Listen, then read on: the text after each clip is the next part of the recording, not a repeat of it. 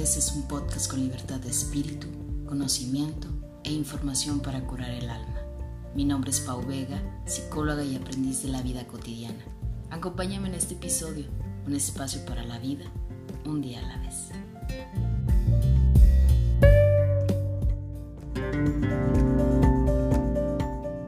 Bienvenidos a un episodio más de Un día a la vez podcast. Estoy muy contenta de que puedas acompañarme. Yo soy Pau Vega, saludándote y espero que tengas muy bonita mañana, muy bonita tarde o muy bonita noche en cualquier momento que estés escuchando este episodio. Ha sido el episodio más pedido de toda la temporada, desde la número uno hasta la número tres. Eh, el tema del día de hoy es inteligencia emocional y te cuento así a, grandes rasgos el contexto.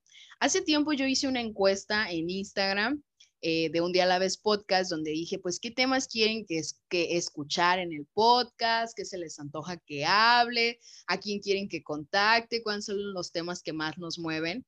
Y hubo dos temas en especial que me han pedido mucho. Uno, pues el tema del amor, que ya saben que este es como que el que más queremos escuchar. Y el otro, y que de verdad me ha sorprendido mucho que me lo pidan, es el de inteligencia emocional. A mí me hizo mucho ruido y yo dije, ¿por qué la gente quiere saber tanto de inteligencia emocional? O sea, era algo que antes, pues no, no, no, no se me hubiera ocurrido que pidieran, ¿no?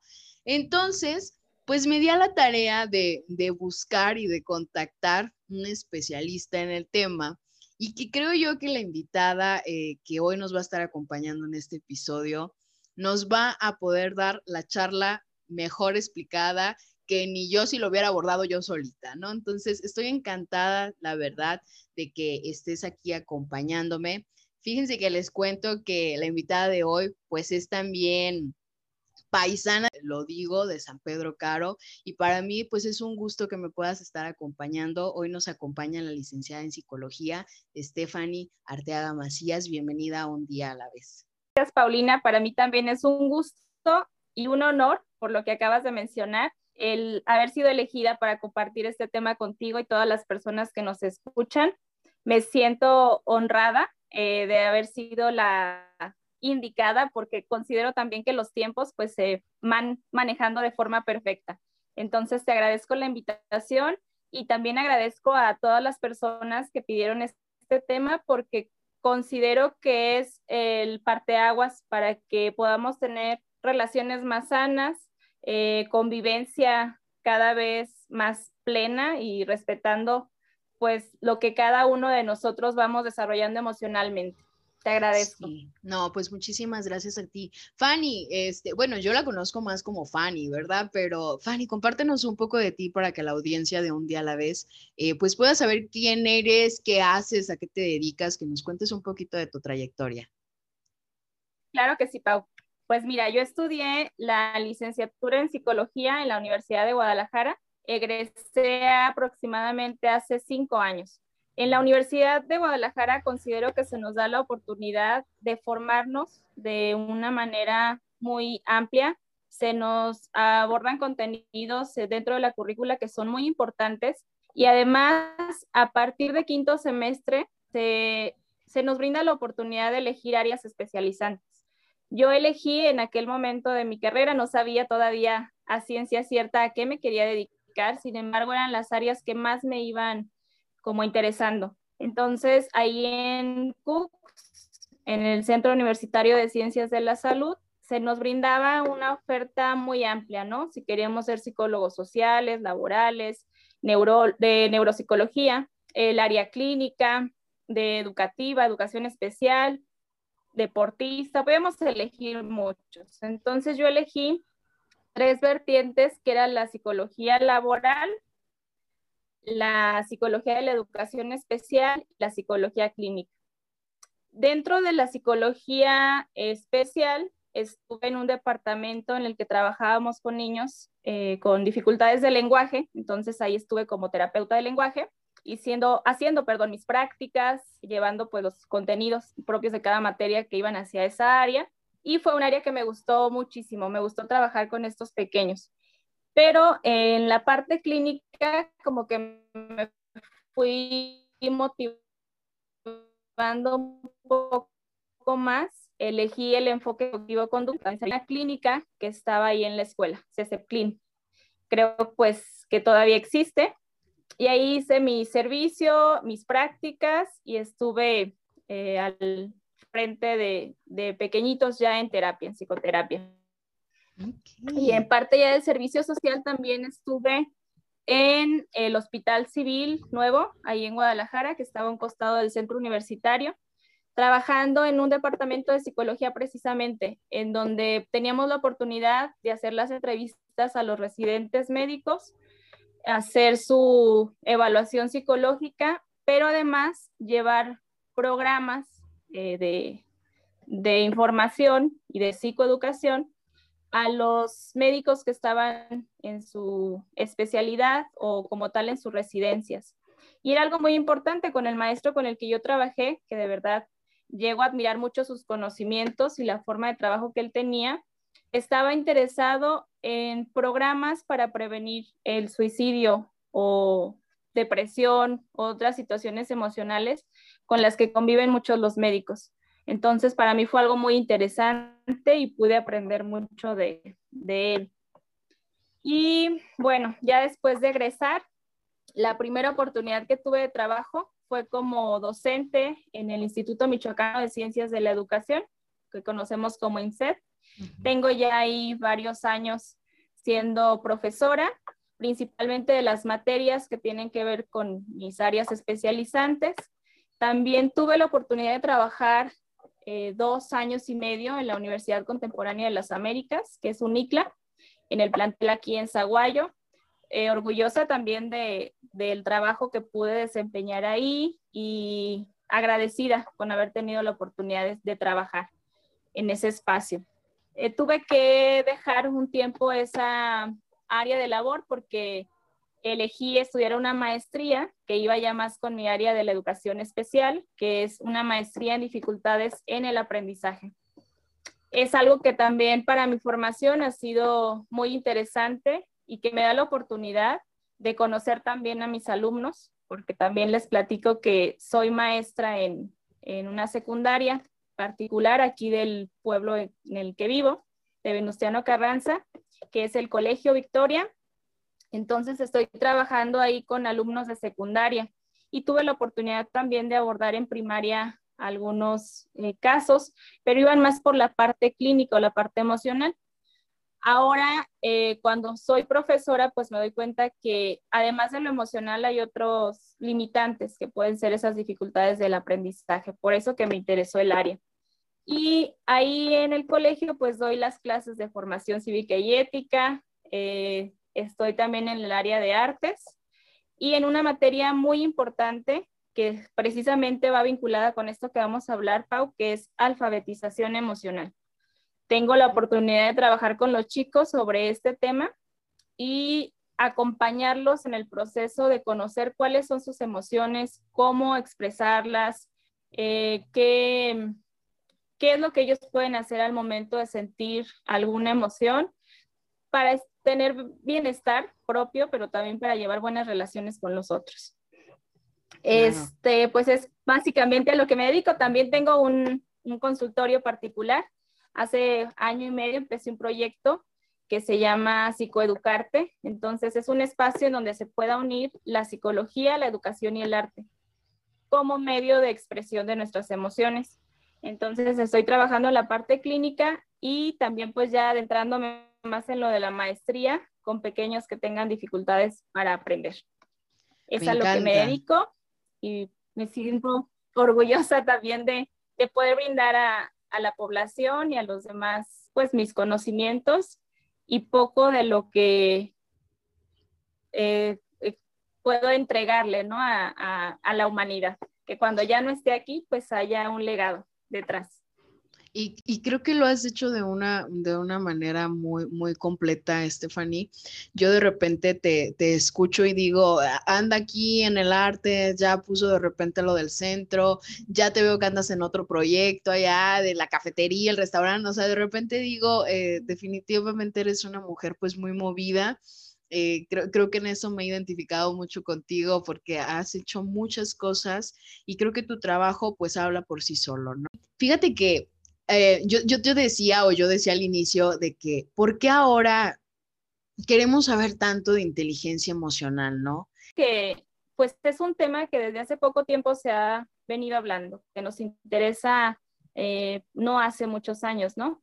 Y ahora con la situación que estamos viviendo por esta pandemia, pues hemos mm, de alguna u otra manera experimentado más nuestras emociones. Hemos estado en un encierro tanto físico o en un aislamiento físico, pero también social, y que en algún punto nos lleva más a conectar con nosotros mismos a experimentar emociones que quizá antes apagábamos por el ruido de la sociedad o por las actividades que teníamos, que desempeñábamos, y que de una u otra manera, también la convivencia con nuestra familia por más horas, por más tiempo, nos ha llevado a, generar como esa necesidad de, un bienestar emocional.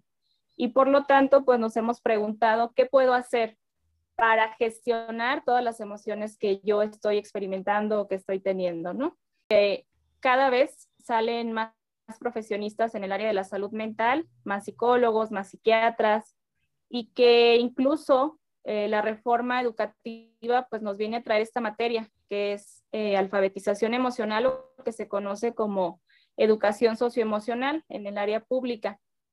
Y considero entonces que es porque grandes personas que mueven la educación, la salud incluso en el área mental, están difundiendo como la importancia de que estemos más conscientes en que somos seres emocionales y que el saber expresar esa parte tan humana y gestionarla, pues es lo que nos va a llevar, como te decía hace un momento, a tener mejores relaciones, a ser más productivos en nuestro trabajo, a generar una convivencia social más pacífica. Entonces, eh, resumiendo, pues sería que, se han hecho modificaciones eh, en la educación, en la información, en la formación también de las personas que se dedican al área de la salud y que el ser humano está descubriendo que es una necesidad vital, así como la salud en cualquier otra área, eh, gastroenterólogos, cardiólogos, odontólogos, etcétera,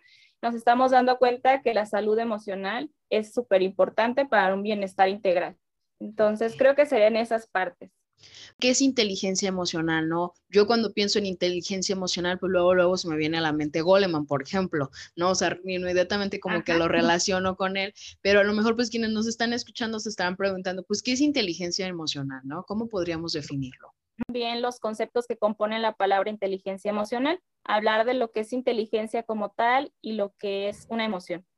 Si nos remontamos hace muchos años, pues veremos que el concepto de inteligencia lo relacionamos inmediatamente con el CI, que sería con el coeficiente intelectual, hablando ya de Binet, de Simón, etcétera, en ir exactamente cuáles serían las emociones básicas, ¿no? Y tenemos la fortuna también de que programas hablen de esto, que películas ahora se interesen más como en hablar de todas las emociones que podemos tener.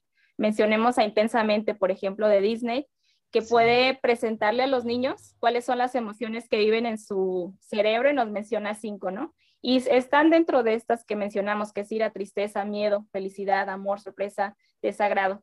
Entonces, eh, así como tú dices, no nada más el enojarnos bastante y explotar tendría que ver con no ser inteligentes emocionalmente. A veces también la emoción de alegría, cuando no se expresa de manera inteligente o se afronta de manera inteligente, nos puede llevar a resultados que lejos de ser adaptativos puedan ser desadaptativos, ¿no? Entonces, toda emoción pues debería de tener como su, su forma de regularse para poderse expresar. Como que quitarle el mito, porque decimos, yo no soy inteligente emocionalmente porque muchas situaciones me ponen sensible, porque soy muy sensible a todo lo que me sucede, porque siempre lloro. O sea, cuando yo, yo me empecé a preguntar y empecé a cuestionar qué es lo que quieres saber de inteligencia emocional, muchos me decían, pues es que yo quiero aprender a ya no enojarme, yo quiero aprender a ya no llorar, yo quiero aprender casi, casi así como que a no sonreír y a no ser feliz, ¿no? Entonces, creo que la inteligencia emocional, si no me equivoco, Fanny, corrígeme, este, pues no se trata como de decir, vas a modificar lo que sientes, sino más bien como dices, o sea, aprender a regular esas emociones de manera que no nos afecten nuestro día a día o, que sepamos pues equilibrarlas, ¿no? Sí, en efecto, Pau. Fíjate, lo que tú mencionas es muy común, que consideramos que por no llorar, por no enojarnos, por no estar tristes, somos inteligentes emocionalmente y no es así. Comprendamos primero que las emociones es algo que viene ya de manera básica en el ser humano, ¿no? Todo el ser humano va a ser un ser emocional porque eh, fisiológicamente, anatómicamente, hablando ya en la neuro, psicología o neurobiología, neurofisiología, estaremos eh, compuestos de algunas estructuras en nuestro sistema nervioso que nos hacen seres emocionales. Hablemos en específico del sistema límbico, que es algo que todo ser humano va a tener y que mientras estemos pues sanos, vamos a experimentar esos cambios emocionales debido a que actúan de forma eh, instintiva, de forma autónoma, y no es que yo quiera o no quiera enojarme, o quiera o no quiera estar feliz o estar triste, ¿no? Es una alarma y se van a presentar ante los estímulos que están a mi alrededor.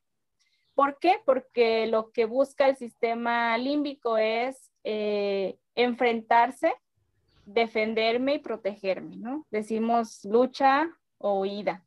¿Y por qué nos pueden proteger? Vamos a poner como este punto. Imaginemos que, que si el miedo, algunos lo relacionamos con una emoción que pueda ser desagradable, es necesaria. Si nosotros vamos en una avenida, vamos caminando y queremos cruzarla y de repente pasa un coche rápido a nuestro lado, el miedo nos va a permitir que luchemos o que podamos huir. O nos hacemos para atrás y nos regresamos a la, a la banqueta o corremos, ¿no? Y esa emoción entonces del miedo o de la sorpresa eh, fue la que me ayudó a que no me hayan atropellado, ¿no? Entonces la necesito y necesito cualquier otra emoción, necesito la tristeza porque me permite pensar, reflexionar, necesito la alegría que me motiva, necesito el enojo porque el enojo también me empuja a defender lo que me disgusta, lo que me pone a prueba a veces en las relaciones con los demás. El enojo me, de cierta manera me mueve, me hace reaccionar. Necesito entonces cada una de estas emociones, la ira, la tristeza, miedo, felicidad, el amor, sorpresa, cada una tiene una función. Entonces, cuando empiezo a reconocer eso, en primero, soy un ser emocional. En segundo, las emociones me sirven para algo, empiezo como a adaptarme a que cuando se presenten, no lucho contra ellas. O sea, digo, algo está pasando, eh, estoy enojada, quizá porque escuché esto, porque vi esto, pero lo que más importante sería la inteligencia emocional es cómo actúo con esa emoción. Cómo la hago, la, primero la, la asimilo, la acepto y qué es lo que voy a hacer después con esa emoción. Y para ahí entraría también un contenido que es cómo analizar nuestros pensamientos, que lo haríamos también en terapia cognitivo-conductual. Cuando yo soy capaz de ver qué pensamientos vienen después de una emoción que se presentó, eh, seré más consciente de cómo eh, me conduzco, qué conductas voy a llevar a cabo, ¿no?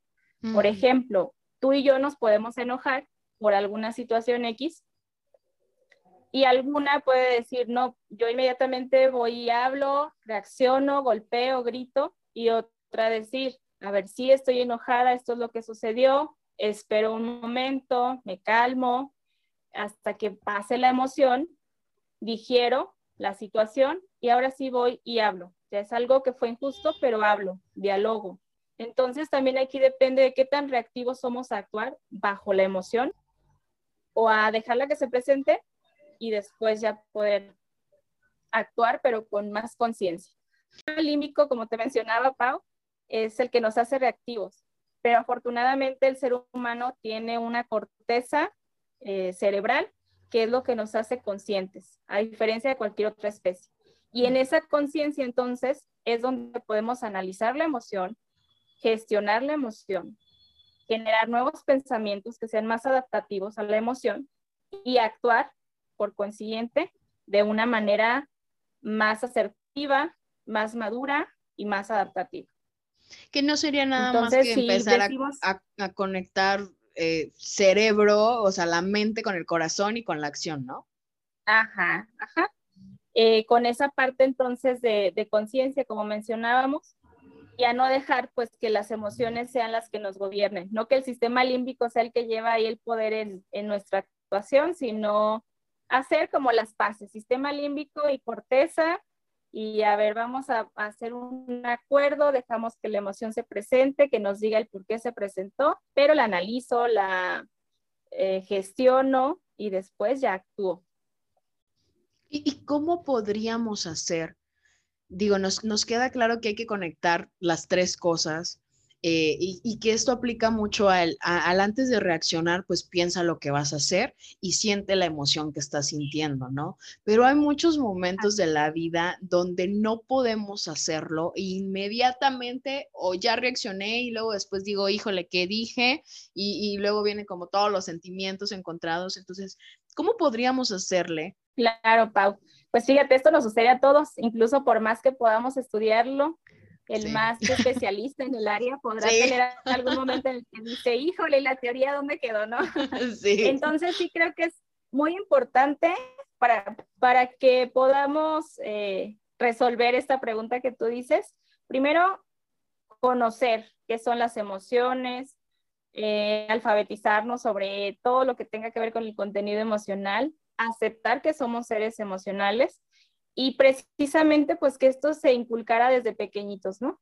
Si estamos enseñando a los niños a reconocer, a dar un nombre a la emoción que tienen, a poderla expresar y además les modelamos como ciertas conductas, eh, hábitos que les permiten que un estado emocional que les genera malestar lo puedan ir sobrellevando. Por ejemplo, si tienen ira, el que les enseñemos estrategias de respiración, hacer incluso a veces yoga, ahora que conocemos mucho la técnica de mindfulness, entre otras, ayudar a los pequeños entonces a que se tranquilicen y después expresen qué es lo que está pasando en lugar de un berrinche, etcétera, ¿no? Entonces, si desde pequeños se nos enseñara esto, creo que sería más fácil como adultos.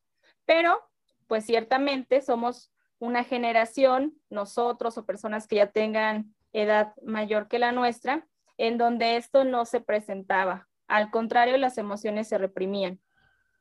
Y crecimos con el no llores, eh, no te enojes, está mal, no grites, no, no culpes. a veces hasta ni siquiera la emoción de la alegría se podía expresar, ¿no?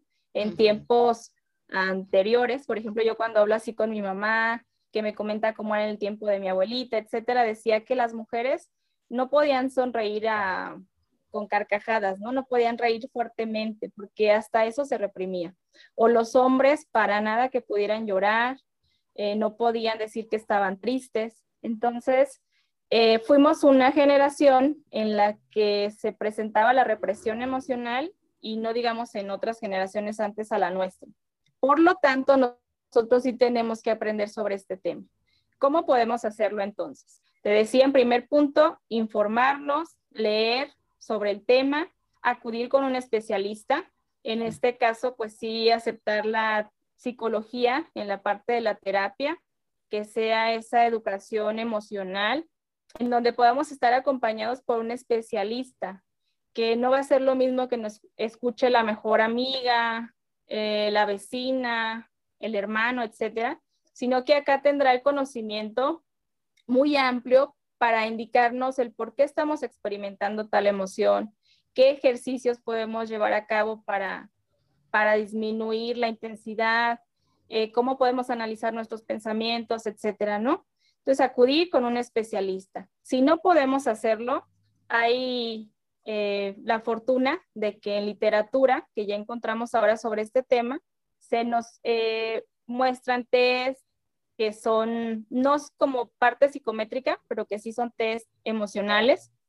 Se nos dan recursos como estrategias, por ejemplo, salir a caminar, escribir, escuchar música que nos guste, practicar algún deporte, cuando viene una emoción que sea desagradable, ¿no? Esto pues nos ayudará a que seamos más conscientes de que podemos expresarla, pero que más allá de la expresión podemos afrontarla y gestionarla de forma sana. Pero definitivamente mi recomendación sería acudir con un especialista para que nos pueda orientar más sobre el tema. Y sería darnos cuenta de, eh, o sea, de qué en qué momento todos todos podemos ser inteligentes emocionalmente, ¿no? O sea, e, eso queda claro. Eh, lo, que hay que identificar es de qué manera en ocasiones a lo mejor yo no sé manejar mis emociones, no sé expresarlas, no sé vivirlas, las vivo demasiado reprimidas y, y entonces no me doy ese permiso y a lo mejor ya utilicé el recurso de leer, ya utilicé el recurso de irme a caminar, este, ya utilicé el recurso de escuchar un podcast, o sea, de, de todo y saber reconocer que no puedo, o sea, que no sé, que necesito ayuda. Y creo que ahí es la parte esencial para ser inteligentes emocionalmente, o sea, saber reconocer que todos necesitamos ayuda, ¿no? Y que el, hecho de que aquí yo, yo he insistido mucho en esta parte en los episodios y me van a decir, ay, otra vez, pero yo he insistido mucho en la parte de reconocer que es necesario acudir a terapia. O sea, el hecho de que tú te des ese espacio de poder ir, comunicar, tener tu espacio para ti, no para el otro, porque al final de cuentas es, un espacio que es construido para ti, para tus necesidades y para tus emociones. Y que de verdad todavía seguimos escuchando, yo todavía sigo escuchando mucho este tabú de para qué voy al psicólogo si no estoy loco, para qué voy al psicólogo si no tengo un problema, ¿para qué voy al psicólogo si todo en mi vida está súper tranquilo? Pero me doy cuenta de que yo cuando voy a la tienda y el de la tienda no me puede dar en el tiempo en que yo quiero las cosas, de la manera en la que yo quiero las cosas, inmediatamente exploto, me estreso, me tensiono, miento hasta de madres, me salgo súper enojada y ya se me arruinó el día por completo, ¿no? Y entonces, ¿dónde quedó esta capacidad que todos tenemos?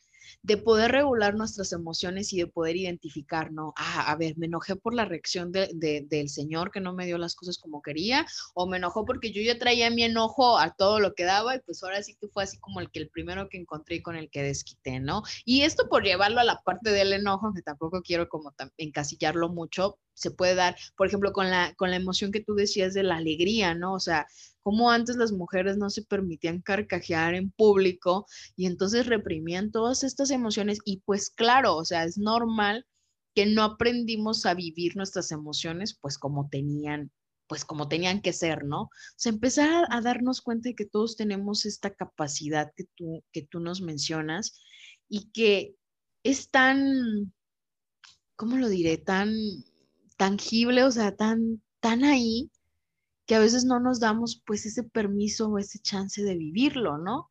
Y, pareciera como que estamos buscando un manual que nos diga, es que necesitas hacer esto, esto, esto y el otro para ser inteligente emocionalmente, pero no nos damos permiso de lo primero que es aprender a vivir la emoción que estás sintiendo. Aprenderlo. Como te mencionaba, si desde chiquitos se nos hubiera educado sobre esto, otra cosa sería, seríamos adultos inteligentes emocionalmente. Entonces, así como eh, aprendimos a hablar, como aprendimos a caminar, como aprendimos a leer, a cualquier cosa que ya dominemos, es algo que, que se debe aprender. Como te mencionaba, afortunadamente en la currícula ya se ha modificado en la educación para que existan estas materias. O sea, ya no nada más matemáticas, español, ciencias es importante, sino que ya desde pequeñitos se nos enseña en primaria sobre alfabetización emocional o educación socioemocional, perdón. En secundaria, te digo, tengo la oportunidad de trabajar con los adolescentes, pero ¿qué sucede? Yo me he dado cuenta que en otras escuelas, aunque esté dentro de la currícula, no se lleva a cabo. Y también ahí invitar pues a los directivos a que sí busquen algún especialista que pueda educar a los chicos, a los niños, a los adolescentes, a que reconozcan, nombren y gestionen sus emociones. Entonces, a veces los avances están, pero también como sociedad pues, nos estamos limitando. Y si aprendemos a pequeña edad o a la edad que tengamos, créanme que con la práctica es algo que podremos desarrollar. Eh, tú y yo, siendo adultas, podemos enseñarnos a hacer algo que antes nos parecía imposible, a lo mejor eh, manejar, escribir en algún otro idioma, no sé, pero lo vamos a ir aprendiendo y con la práctica lo vamos a dominar. Quizá no 100%, pero lo vamos a poder desempeñar de una buena manera. Entonces, lo mismo pasaría con la inteligencia emocional. No es con que yo ya nazca con esto, ¿no? No nací caminando, no nací eh, hablando. Mi cuerpo, pues sí estaba en algún momento predestinado mis funciones cognitivas para que se desarrollaran estas habilidades. Pero si no las eh, practico, si nadie me hubiera enseñado a hablar, si nadie me hubiera enseñado a leer, así hubiera crecido. Entonces, es lo mismo con la inteligencia emocional. Estamos a muy buen tiempo, independientemente de la edad que tengamos, para aprenderla, para desarrollarla y en algún momento, pues para sentirnos más hábiles en su aplicación en todos los casos. Entonces, sí, invitar, como tú mencionabas, a pedir ayuda. Puedo pedir ayuda porque muchas veces eh, mi educación, mis patrones, mis esquemas que ya tengo desde infancia, desde que fui muy pequeño y como fui formado, pues me limitaron en la inteligencia emocional. Por lo tanto, pues necesito desaprender eso y aprender algo nuevo.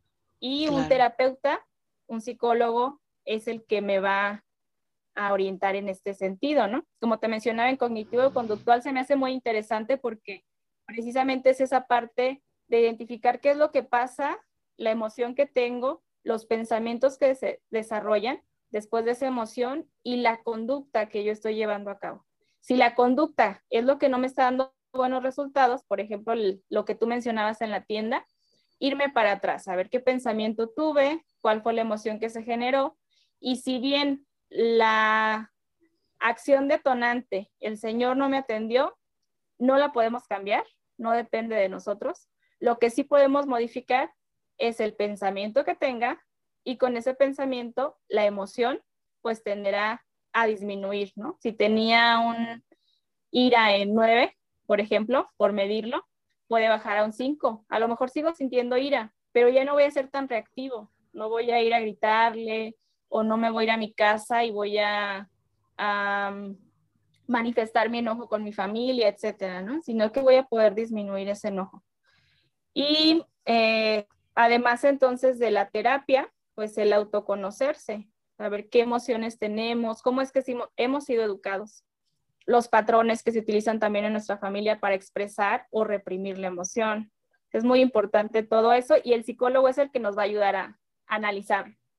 Identificando alguna recomendación de alguna lectura, ya sea de alguna lectura pues que sea específicamente del tema o de alguna lectura que, a ti te guste mucho. ¿Cuál sería tu recomendación de lectura? Bueno, me he elegido tres eh, fuentes o algo que me gusta para utilizarlo en este tema precisamente. Fíjate que hay un cuento que me gusta mucho para trabajar con los niños, las emociones, que se llama El monstruo de los colores.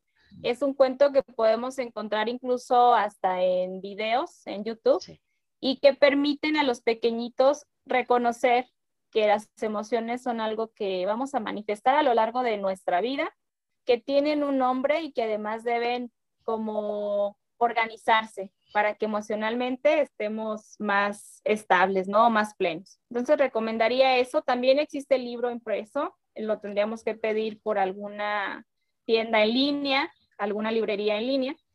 Y les recomiendo también el libro que, he estado manejando para este tema, igual con mis niños en secundaria o mis chicos en secundaria, que es de Lucrecia Pérsicos, quien te mencionaba, fue un libro escrito en el año 2019.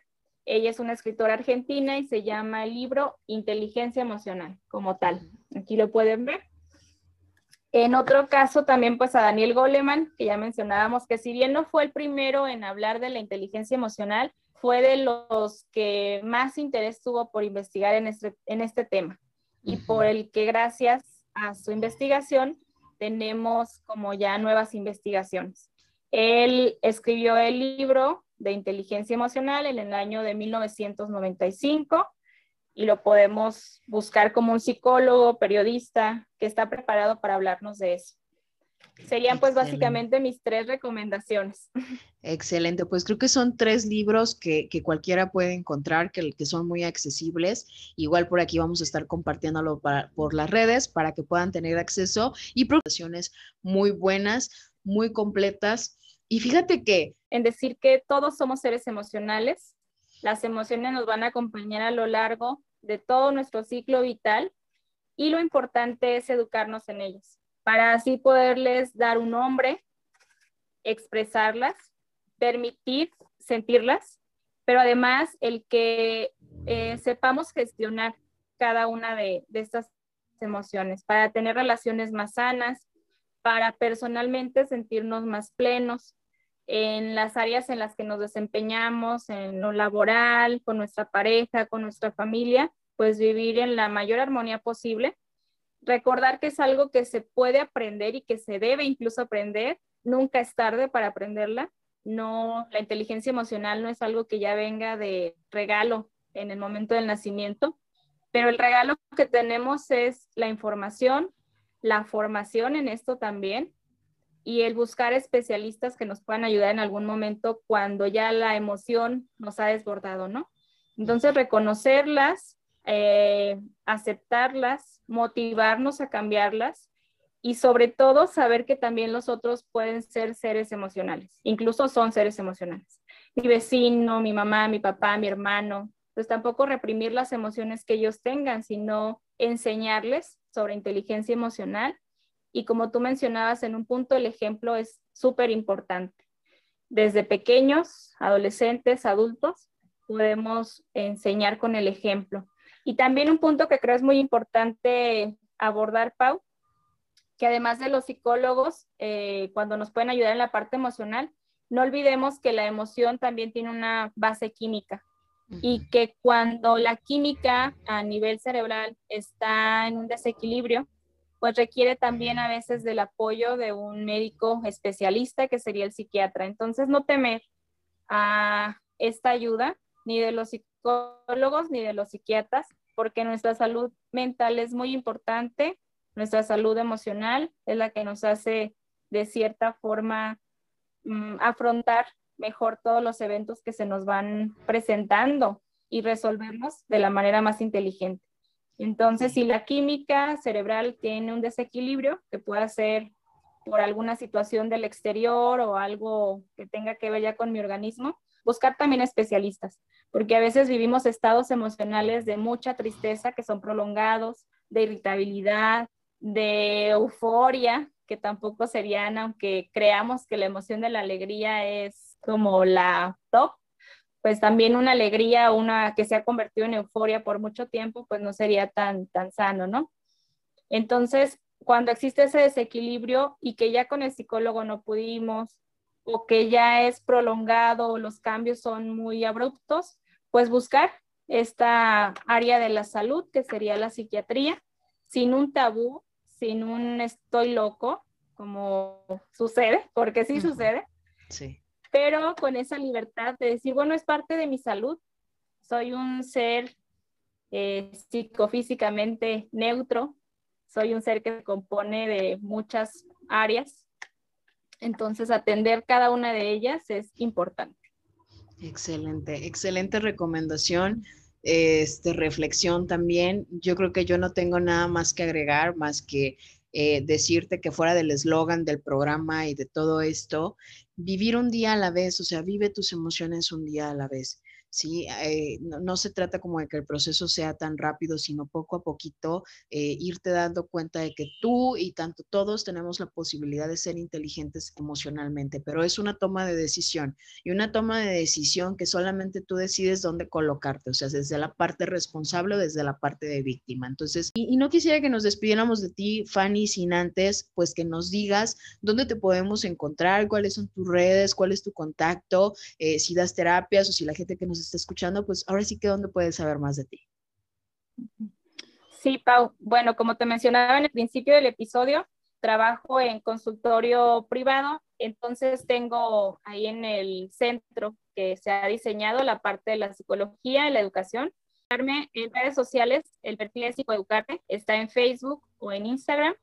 Y además ahí hay algunos datos con los que podemos comunicarnos por teléfono o por mensajes para agendar nuestra cita. Y pues los espero con, con el gusto de poderlos acompañar en este conocimiento propio de ustedes, de sus emociones y de las emociones de los demás. Y a no ser víctimas. Eh, el no ser víctimas pues significa hacernos responsables de nuestras emociones, porque muchas veces frases tan comunes como es que tú me hiciste enojar o tú me hiciste eh, estar triste, ¿no? Entonces, no, el otro puede hacer algo, pero yo soy quien me enojo, yo soy quien estoy triste. Entonces, yo tengo la capacidad, si bien ya por ese instinto emocional o por esa activación emocional me enojé, pero es mía, es mi emoción. Entonces yo decido qué hago con ella. No voy a culpar a los otros, no voy a castigar a los otros por ella, sino a aprender a gestionarla. Porque a nuestro alrededor van a haber muchas variables que van a ser las que detonan la emoción, emociones agradables o desagradables. Y es importante eh, que seamos responsables clasifiquemos las emociones como malas o buenas, ¿no? Todas son necesarias. Pueden ser agradables o desagradables, pero son necesarias. ¿Por qué? Porque es la respuesta de que algo está pasando a nuestro alrededor. Sharon, ya lo saben. Y pues de verdad, muchísimas gracias, Fanny, por haberte dado este espacio por sumarte a esta aventura de un día a la vez. Hoy he aprendido muchísimo, me llevo mucho trabajo personal, espero que quienes nos hayan escuchado también eh, se les haya activado por ahí algo y de verdad agradezco mucho la oportunidad eh, que me diste pues para poder compartir un tema contigo. Gracias, Pau. Créeme que sí me, me gustó mucho la experiencia y espero poder seguir acompañándote en este proyecto tan lindo que, que has diseñado. Muchísimas gracias. Y pues muchísimas gracias a los que nos estuvieron escuchando. Esto fue un día a la vez podcast y no te olvides siempre pues de vivir un día a la vez.